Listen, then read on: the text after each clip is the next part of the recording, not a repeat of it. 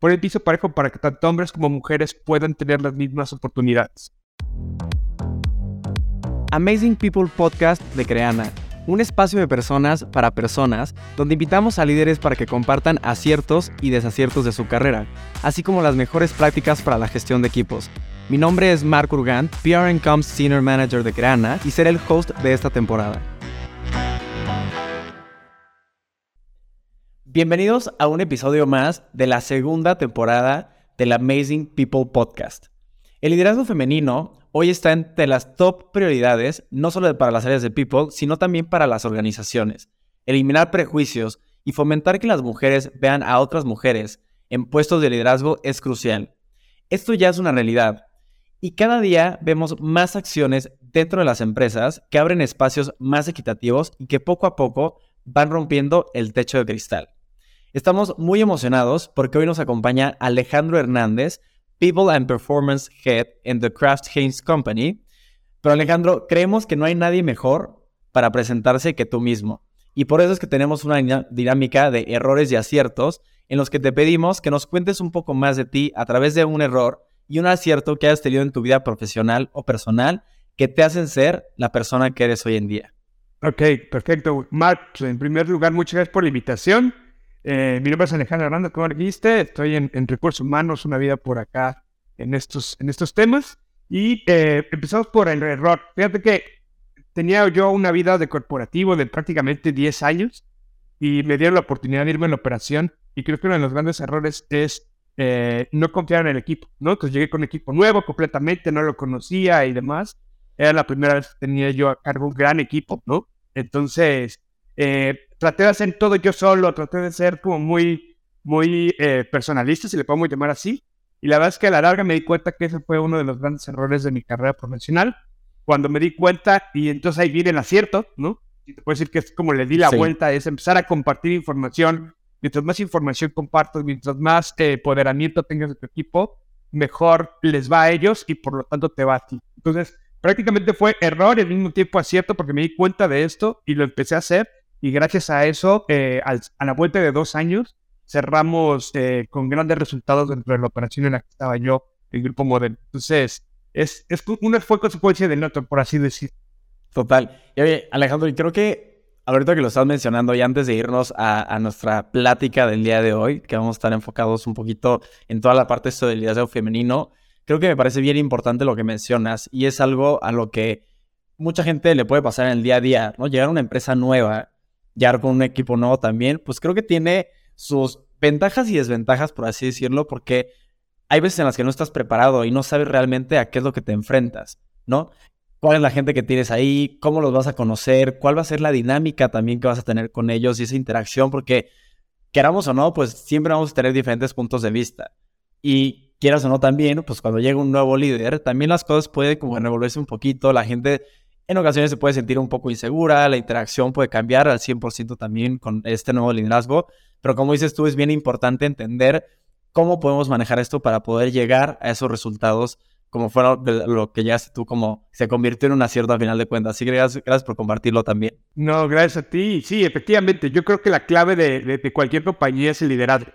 El liderazgo viene de arriba hacia abajo. Eh, y si tú tienes líderes en la línea que realmente sepan qué es lo que la compañía espera de ellos, cuáles son los comportamientos y los valores que tienen que eh, mostrar hacia sus equipos. Creo que eso hace la gran diferencia y uno de los factores clave en las compañías es el liderazgo. Totalmente.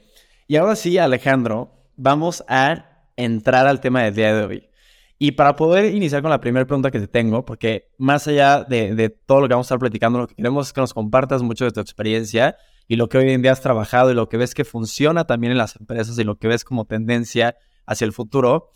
Hay un estudio que es de Woman Matter México 2022 hecho por McKinsey que dice que el 74% de compañías tan solo en México tienen estrategias de diversidad de género y son ya una prioridad. Y de hecho forman parte de las top 10 prioridades que tienen para los siguientes años en estas compañías. Entonces me gustaría que desde tu perspectiva me cuentes cuáles son las medidas que ha tomado hoy en día The Craft Games Company para crear este tipo de estrategias y poder promover también acciones en favor a la diversidad de género. Ok, mira, yo lo que te puedo decir es que en términos generales no son muy diferentes a las de cualquier otra compañía transnacional que se preocupa por esto. ¿no? En el momento del reclutamiento, tratar de buscar una equidad de género, eh, en el momento de buscar una promoción, tratar de buscar a eh, candidatos tanto hombres como mujeres, este, que en el top management buscar incrementar el porcentaje de mujeres en posiciones de liderazgo. Creo que eso, eso no es diferente, pero ¿qué lo, es lo que yo creo que a lo largo va a hacer que esto sea sustentable? Que tú prepares a las mujeres para que esto sea un crecimiento orgánico. Es decir, yo puedo poner hoy una cuota de número de mujeres en posiciones de liderazgo y puedo empezar y todas mis vacantes salir y buscar únicamente mujeres, que puedes ver que muchos compañeros estamos diciendo, eh, pero va más allá de eso, porque, en el momento en el que esta mujer o esta persona que pueda entrar a la compañía eh, decida salir o sea promovida y abajo no tengas pipeline, va a volver a hacer lo mismo. Vas a tener que salir a buscar al mercado y buscar a, y buscar a alguien más, una mujer, y, y, eso se va a hacer como un círculo vicioso. Pero si tú, en cambio, al mismo tiempo en el que estás buscando este reclutamiento femenino, esta diversidad dentro como parte del reclutamiento, empiezas a preparar a la base, empiezas a formar eh, pipeline, creo que esto a, lo largo va a ser un, un, crecimiento orgánico. Vas a ver más mujeres que vienen desde abajo, que han recorrido todas las posiciones y que son mujeres más fuertes desde el punto de vista de liderazgo y de toma de decisiones y que van a tener muchísimo más éxito que si tú traes a una persona que no conoce la compañía, la pones en una posición específica y seguramente por su capacidad va a poner, tener una larga experiencia dentro de la compañía. Pero si tú me preguntas a es más representativo que mujeres que vienen desde posiciones eh, de staff empiecen a crecer, pero ahí es donde las compañías tenemos que poner eh, mucho esfuerzo en desarrollar mujeres, poner el piso parejo, poner el piso parejo para que tanto hombres como mujeres puedan tener las mismas oportunidades. Alejandro, y dices una una palabra que me parece clave que es como cuota, ¿no? De repente creo que hay empresas que pueden caer en esta parte de cumplimiento de cuota, ¿no? Como, oye, necesito tener 50% mujeres, 50% hombres y lo tengo que cumplir a como de lugar y tener ese, ese porcentaje, pero como dices tú, va mucho más allá de eso. O sea, es cómo realmente impulsas a que ese sea un crecimiento orgánico con el crecimiento de tu compañía y con el crecimiento de tu gente. Como decías tú, oye, tenemos también mujeres abajo, ¿no? Y esto el pipeline que tienes tú, pero ¿cómo ayudas a esas mujeres también a poder se elevar un poquito, a generar esas habilidades y a poder subir y crecer y en el momento dado que tú necesites, es a la gente que vas a subir esas posiciones, ¿no? Sí, mira, yo lo que te puedo decir es que, y estoy casi seguro que la mayoría de las compañías en niveles de posiciones staff o junior manager tenemos muchas mujeres. Pero cuando se vuelve complejo es cuando las mujeres empiezan a tener eh, un proceso de vida personal, ¿no? ser mamás, o sea, todo lo que conlleva eh, eh, ser una mujer y tratando de combinar con la vida profesional. Creo que ahí es donde se vuelve el problema y ahí es donde las compañías tenemos que facilitar el camino, no facilitar, sino a lo mejor ser un apoyo. Exacto, e, e, exactamente. Entonces, por ejemplo, en CraftFace estamos dando programas de desarrollo, pero no nada más en la parte de liderazgo, sino en la parte personal. Es yo como mujer, ¿cómo puedo hacer que estas dos grandes facetas empalmen y que sea una decisión personal si me voy por una, por otra, o trato de combinarlas y no una decisión originada de las circunstancias.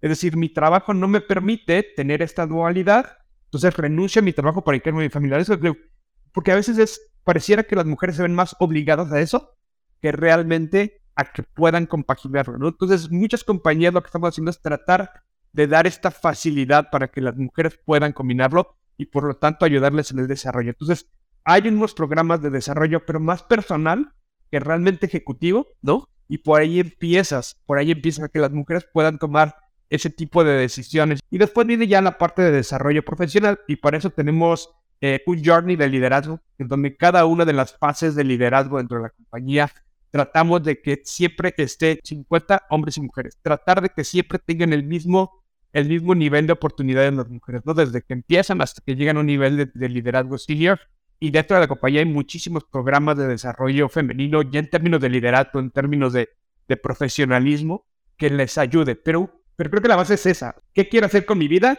Y a partir de ahí, si decido combinarlos, la compañía cómo me ayuda en la parte profesional. Y creo que ahí eso está la clave. Oye, qué interesante. Perdón, me, gusta, digo, por lo que me estás predicando ahorita es que, o sea, lo entiendo como una, una empresa demasiado abierta a todas esas posibilidades, en el que casi el colaborador, colaborador o bueno, la colaboradora en, este, en esta ocasión es quien decide un poco hacia dónde va su futuro profesional y de qué manera lo quieren empalmar con la vida profesional, digo, personal, que me dices tú. pero decías una, una parte final que es el tema del liderazgo, ¿no? Cómo estas mujeres llegan a estas posiciones de liderazgo. Y me encantaría que me cuentes un poco cuáles son los problemas que tú crees que enfrentan hoy en día las empresas que no tienen este talento femenino en posiciones de liderazgo. Estigmatizamos, ¿no? Y creo que es bien sabido, ¿no? Decir, ah, una mujer no va a ser promovida porque se va a querer eh, tener hijos y entonces no la va a tener disponible. Pero hoy ya la compañía, con las compañías estamos teniendo mucha apertura, ¿no? Una maternidad extendida, poder trabajar desde tu casa. Por ejemplo, el Craft tenemos eh, una maternidad extendida que va hasta el, año, hasta el primer año de, nacimiento del bebé. Entonces, los primeros meses cumples con tu, con tu incapacidad que la ley, pero después te puedes quedar eh, unos meses más dedicado al cuidado de tu hijo y después, el, el, segundo semestre, puedes tenerlo desde home office. ¿va? Entonces, prácticamente es un año que vas a poder estar con tu hijo y lo mismo para el papá. No en la misma proporción, te soy súper sincero. Esa es la idea, empezar a avanzar y que sea igualitario. Pero bueno, por ejemplo, hoy Craft el 70% de nuestra audiencia eh, e-, en posiciones de liderazgo son hombres o en la parte operativa. Entonces, si bien total, total somos 50-50, hay ciertas posiciones donde tenemos más hombres. Entonces, tratar de hacerlo tal cual equitativo es complicado hoy en día, pero la idea es poner el piso parejo para que podamos tener la misma igualdad de, situaciones. ¿no? Pero eh, son el tipo de cosas que las compañías podemos hacer para que las mujeres puedan tener esta apertura y puedan combinar estas dos facetas, ¿no? Entonces, eh, y como esas hay muchísimas más, ¿no? O sea, en que puedas tener esta facilidad de horarios flexibles, este, 3x2, 2x3. Creo que son beneficios que se siguen adaptando a lo que estamos buscando día con día, ¿no? Y a las nuevas, a los nuevos beneficios, a las nuevas normalidades que están también sucediendo en los últimos años y en este año creo que siguen evolucionando todavía. Me parece crucial lo que mencionas en un tema igualitario.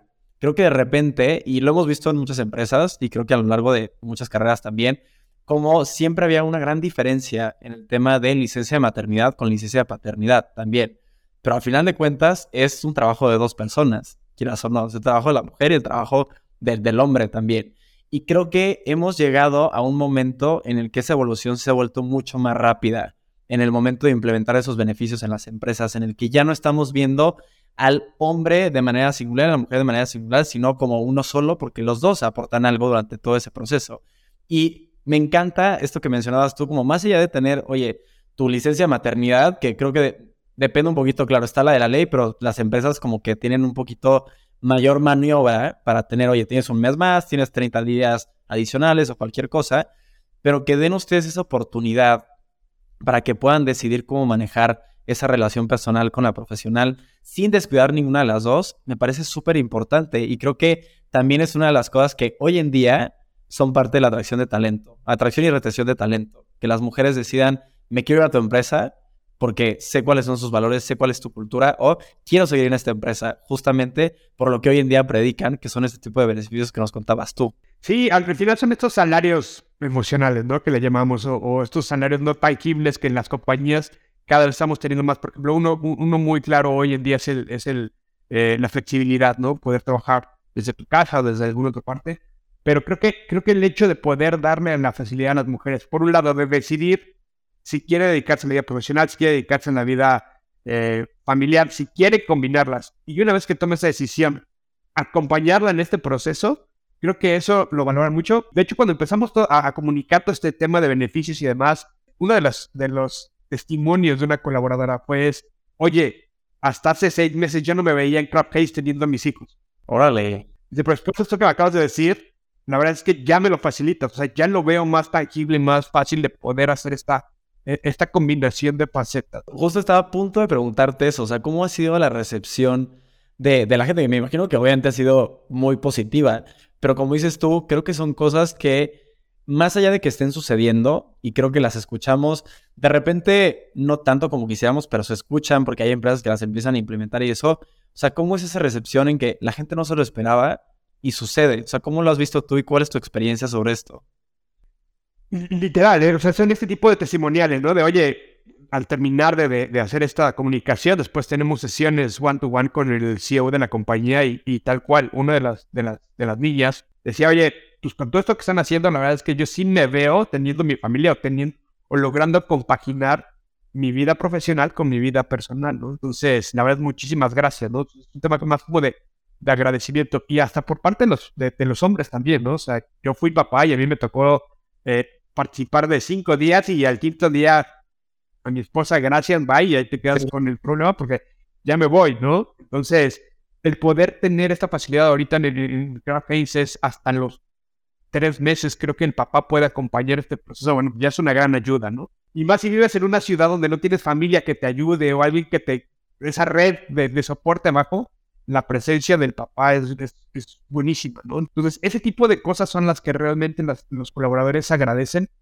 y, y, creo que son intangibles, ¿no? No hay, no, no hay con qué medirlos, no hay con qué hacerlo, pero hasta que te toca vivirlos, es cuando dices, wow, qué bueno que tengo esto, ¿no? Pues que al final también es un proceso que tú has vivido, como me contabas ahorita, y creo que eso te, te ayuda a ti tener mucho mayor empatía y entender cuáles son las necesidades, ¿no? Ahorita me decías, oye, estuve cinco días y dije, hasta luego y aquí te dejo la chamba, ¿no? Pero entonces, al final de cuentas, tú tienes como ya esa sensibilidad sobre una, la problemática, por ponerle un nombre, ¿no? Porque al final es una problemática que puede suceder en muchas empresas y cómo puedes encontrar esa solución que le pueda dar a ambos el beneficio que necesitan, tanto al hombre como a la mujer también.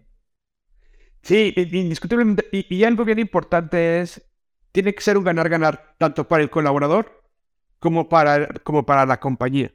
No se explico. Entonces, tiene que ser algo equitativo, es decir, entender que la compañía está haciendo un esfuerzo, ¿no? algo que que te quiere dar para que tú puedas seguir dentro de la compañía. Creo que más allá de, yo vivirlo como colaborador, también como parte de la compañía y como parte del equipo de liderazgo es tratar de ser recíproco. ¿no? Entiendo todo el esfuerzo que estás haciendo, entiendo que estás pasando por esta parte, aquí está este beneficio y por lo tanto lo que buscas es que el colaborador también se sienta enganchado con la compañía y comprometido con la compañía. ¿no? Sí, y Alejandro, si me regreso tantito, porque justo ahorita estás tocando un tema importante eh, con el que me gustaría cerrar un poco esta plática, que es el tema a través de liderazgo, ¿no? Tú estás en una posición de liderazgo, pero también sabemos que tienen un Leadership Academy en, en tu compañía, en The Crafts Haynes Company. Entonces, me gustaría que me cuentes un poquito cómo este programa de liderazgo está relacionado con la estrategia que tienen hoy en día de diversidad de género en la compañía. Me platicabas un poco de, oye, buscamos siempre tener este pipeline para que pueda la gente estar creciendo, pero me gustaría que me platiques un poquito más sobre esto.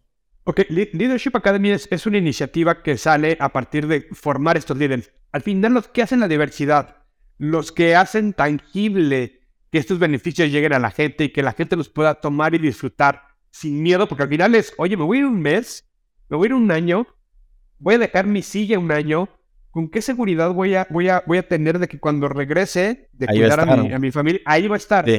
Pues quien lo hace tangible y lo hace visible es el líder. Entonces, Leadership Academy es esta iniciativa que lo que trata es que el líder sea consciente de qué es lo que se espera de él como líder, cuáles son los valores y los comportamientos que espera de él para transmitirlos hacia la compañía, que los viva, que los materialice y que los colaboradores los vean. Entonces, Leadership Academy lo que hace es formar a los líderes con base en la cultura y los valores de CrowdHates. De forma tal que cuando haya una promoción, el líder sea el que ponga el piso parejo. Alejandro Hernández, eh, Guillermo Camili, que es el CEO de la compañía, no lo pueden hacer en, en el día a día.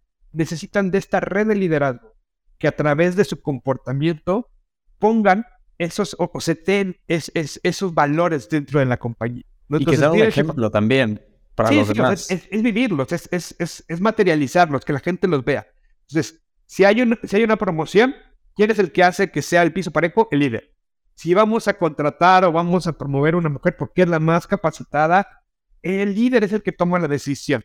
Leadership Academy lo que hace es que busca formar a los líderes desde una perspectiva de diversidad, de meritocracia, de ambición y con base en los valores de la compañía. Y tenemos un journey de liderazgo. Entonces, Leadership Academy se compone de cuatro módulos. Esa vez que yo te dije que cometí mi error, si hubiera tenido alguien que me dijera, Alex, lo primero que tienes que hacer al llegar a un rol de liderazgo es esto, eh, estaría feliz, hubiera sido muy feliz. Entonces, un poco eso, ¿no? Tenemos un Leader Certification que es para el líder de primera vez. Después tenemos Leadership Academy, que es un elemento del Journey de Liderazgo que lo da en colaboración con el TEC de Monterrey, que te da un poquito más de temas de management y de cómo gestionar un poquito mejor a tus equipos. Después tenemos sesiones de coaching y de mentoring ya para líderes más, más especializados y que están más en, vísperas de desarrollo profesional hacia una posición más senior. Y a lo largo de todos estos programas, siempre hay un 50% hombres, 50% mujeres. No nos vamos ni por uno ni por otro. Entonces, y al final lo que buscamos es que sea el piso parejo para todos, que todos tengan las mismas oportunidades de desarrollo, pero que a través de ellos, hombres y mujeres, estos valores de la compañía queden seteados al interior de cada uno de nuestros colaboradores. Y algo con lo que me quedo de, de lo que hablas ahorita, Alejandro, es, o sea, su Leadership Academy, por lo que entiendo al final, es, es, un acompañamiento continuo, por lo que entiendo. Como dices tú, hay, diferentes niveles de liderazgo y desde el primer nivel tenemos una estrategia. Cuando pasas a su segundo nivel tenemos otra estrategia. Y, y me parece increíble porque pasa mucho que hay gente que es su primera vez siendo un líder y es primera vez que tiene un equipo y de repente no reciben las herramientas necesarias para saber cómo ejecutar esa posición. Y, son de las cosas que hoy cruciales en, la vida laboral, en los trabajos, porque no todos llegamos sabiendo cómo ser buenos líderes o cómo llevar un equipo de dos a diez personas también y poder obtener esas herramientas a través de lo que dices tú, un Leadership Academy, algunos cursos con el TEC de Monterrey. Creo que eso te ayuda, una, a que tu periodo sea mucho más rápido de adaptación también, pero que tengas mejores resultados igual. Sí, fíjate que mucho lo que pasó es que la compañía creció, estuvo creciendo en los últimos dos años a ritmos realmente acelerados. Y nos hicimos de gente de muchas compañías, ¿no? reclutamos gente de, de, muchas compañías, hombres y mujeres. Y lo que nos dimos es que necesitábamos reforzar nuestra cultura y nuestros valores a lo largo de estos diferentes niveles de liderazgo. Y ahí fue donde, donde empezamos a trabajar con la gente para hacer que este, estas iniciativas como la de diversidad o la de la meritocracia o la de los valores realmente queden queden eh, afianzadas dentro de la compañía. Alejandro, y muchas gracias por compartirnos tanto tu experiencia como lo que hoy hacen en, en tu compañía. Y antes de irnos y terminar este episodio, Alejandro, te tengo que decir que sin duda eres ya una de las personas, de, eres parte más bien de las de Amazing People de Creana. Y como ya es una tradición aquí con nosotros, me gustaría que nos puedas platicar un poquito quién es tu Amazing Person y nos digas por qué. Fíjate, te voy a decir algo. Eh, eh, el, grupo Modelo, donde fue una de mis grandes escuelas, estuve ahí 12 años y medio, eh, ya prácticamente al final de, mi, estancia ya, llegó un vicepresidente de recursos humanos, que aunque no lo creas, no sabía nada de recursos humanos. Nada, él venía de la parte financiera, había sido VP financiero, pero era de esas personas que lideraban desde lo humano, ¿no? Entonces, son dos personas que técnicamente llega a un nivel, llega a un nivel dentro de la compañía que ya no necesita ser el, el, experto en la materia, sino necesita ser el líder que inspire, que motive y que realmente mueva a la gente a, hacer las cosas. Entonces, no sabía nada de recursos humanos, él era financiero, pero su calidad humana era tal que realmente la gente lo apreciaba y lo seguía. Era un referente dentro de la compañía y dentro de los recursos humanos, ¿no? Era de las personas que hasta cuando te regañaban, no te gritaba, no, o sea, la verdad es que no, o sea, te lo decía así como estamos platicando tú y yo. Oye, hasta te da gusto el regaño. Exacto. sí, sí, la, discúlpame, o sea, perdón, gracias por este regaño, gracias, perdóname, no va a volver a ocurrir, ¿no? Entonces, y, y él siempre tenía, tenía una frase, decía, asegúrate que tu día termine de forma tal que cuando tú te vayas a la cama o cuando te despidas de tus hijos, nada te preocupe y nada te dé un remordimiento porque todo lo hacía desde, lo, desde la parte humana. Entonces ahí aprendí que, las personas de recursos humanos, primero que todo tenemos que ser genuinos, ¿no? Tiene que ser realmente por un interés y por una, eh, un gusto de ayudar y de colaborar con la gente y buscar el bien de los colaboradores, claro, en el balance con el de la compañía, pero creo que tienes que ser genuino porque la gente lo percibe y, se da cuenta cuando, cuando no es así. Ay, qué padre, ya te voy a estar ganas de conocerlo. En una de esas, para que, para que lo invites, tengamos una plática de los tres, creo que estaría increíble. Sí, seguro, seguro que sí. Pero qué padre, Alejandro. Gracias por compartirlo y estoy seguro que al final, pues en todo eso que te, te ayudó él y lo que te has convertido y por lo que me platicas hoy en día, también tú, o sea, tú mismo, desde tu ser, creo que también eres una persona muy humana por lo que platicas y también todo lo que estás implementando, las estrategias y el cómo ves a la gente y sus necesidades ha sido bien importante igual para, para tu crecimiento, tu carrera y lo que nos has compartido el día de hoy. Y antes de, irnos, pues ahora sí que estas han sido, han sido las últimas reflexiones de este episodio en este podcast. Esperamos de verdad que haya sido de mucha utilidad para todos los que nos están escuchando. Estoy seguro que todo lo que Alejandro nos platicó por aquí va a ser de mucho valor para que puedan implementar en sus empresas y en su día a día también. Así que Alejandro, muchísimas gracias por haber estado aquí con nosotros y esto ha sido el Amazing People Podcast. No, muchas gracias a ti, Mark, y a todo el equipo de Creana y gracias por la invitación y feliz de participar de nuevo. Gracias, Alejandro. Hasta luego. Hasta luego.